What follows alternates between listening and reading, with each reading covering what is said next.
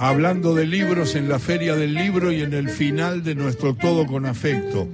Voy a hablar con Gastón Coagliarielo, que es el autor del libro La Atajada y tiene que ver con ese relato que está al principio, cuando Víctor Hugo dice está el cuarto de Francia, el Divo, el Divo, una atajada imposible de describir porque es de las más grandes atajadas de todos los tiempos. Y Gastón hizo un libro sobre esa atajada que va a presentar el próximo viernes 19 de mayo a las 6 de la tarde, invitado especial Víctor Hugo Morales, en Austria 2601 Recoleta con entrada libre y gratuita. Es Gastón Coagliarielo, el autor de ese libro, nos interesó enseguida y por eso lo llamamos. ¿Qué tal Gastón? Un abrazo, ¿cómo vas? ¿Qué tal Alejandro y equipo? Qué alegría escucharlos.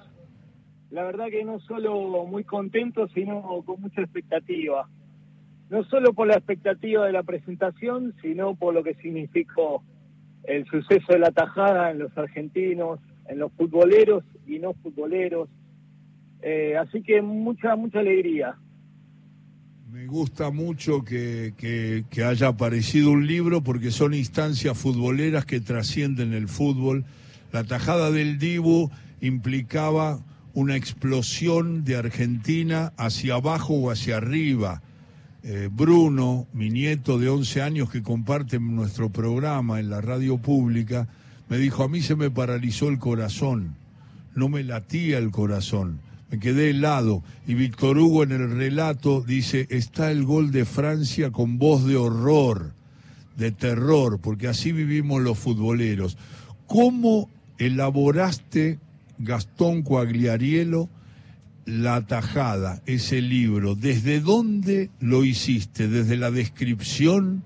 ¿Desde una novela? ¿Desde una crónica? Contale a la gente eh, vas a ser más específico el viernes 19 de mayo cuando lo presentes ahí en Austria 2601 con la presencia de Víctor Hugo que te va a decir casi lo mismo que te estoy diciendo ahora. Pero contá qué es el libro en base a esa tajada fenomenal del Dibu Martínez. Mira, Ale, el libro surge de la emoción de tu nieto, porque como tu nieto te dijo, se me paralizó el corazón y le sucedió mucho a Argentina y Argentina, desde ese momento dije, esto es algo importante, esto es algo que va a trascender una jugada en sí. Así que el libro tiene la característica de una crónica y fui agregando algunos capítulos que tienen que ver con el pueblo argentino en sí. Por ejemplo, para cuando algunas cosas. Hice un relato de las mejores atajadas de los mundiales y les doy, les anticipo una cosa está número uno en serio esta tajada, ¿eh? Por más que algún futbolero diga, no, hay otra, cuando la busquen, cuando la recuerden, cuando la comparen, es número uno uno, porque se da en la final del Mundial, se da en el tiempo suplementario, se da faltando 30 segundos, se da una jugada para que se modifique o no el resultado, y modificar el resultado era ni más ni menos que Francia sea el campeón. Claro. Eh, en el libro aparece la gente, aparecen lo que la gente sintió, lo mismo que contaste de tu nieto. A la gente se le paró el corazón, la gente lloró, la gente fue un antes y un después, la gente fue la frase de muchos, volví a vivir. Y, muchos me preguntaron, ¿cómo hiciste el libro de una tajada? Y aprovechando que estoy con vos, Apo, vos sabés bien que cuando Cani define contra Brasil, y vos decís en el relato del 90, el Cani va a tener uno, hay momentos, hay instancias que en serio marcan parte de la historia, que hay un antes y un después, como fue una piña de Monzón, como fue la nuca de Articochea, de más de, de más está decir como fue la mano de Dios.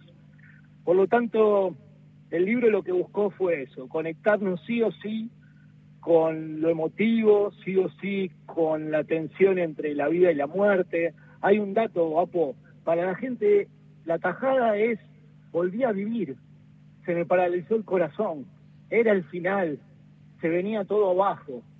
Y gracias a la tajada permitió la esperanza del penal, la esperanza del festejo, la esperanza de una alegría y, y la verdad una explosión tan necesitada, ¿no? Porque después de los treinta y pico de años de espera, después de lo que se vivía también en ese diciembre muy particular.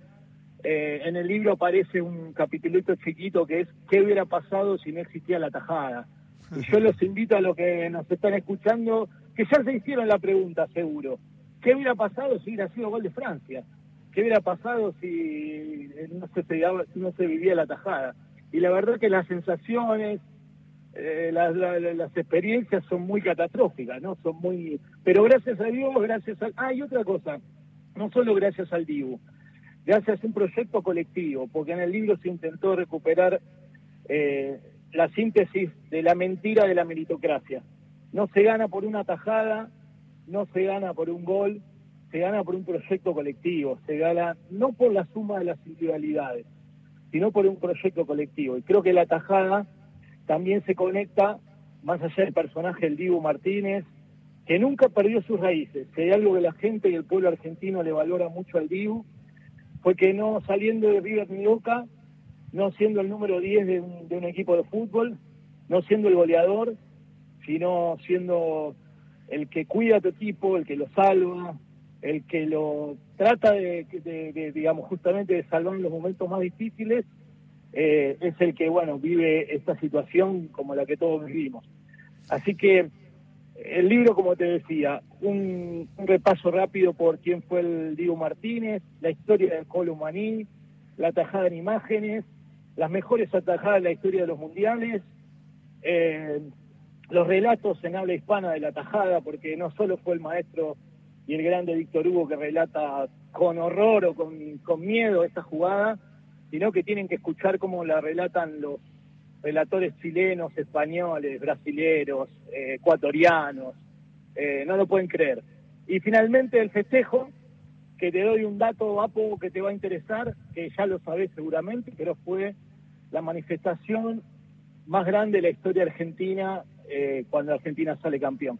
Por encima de los sucesos más importantes de la historia argentina. Nunca en nuestra historia más de 5 millones de personas salen a la calle a festejar.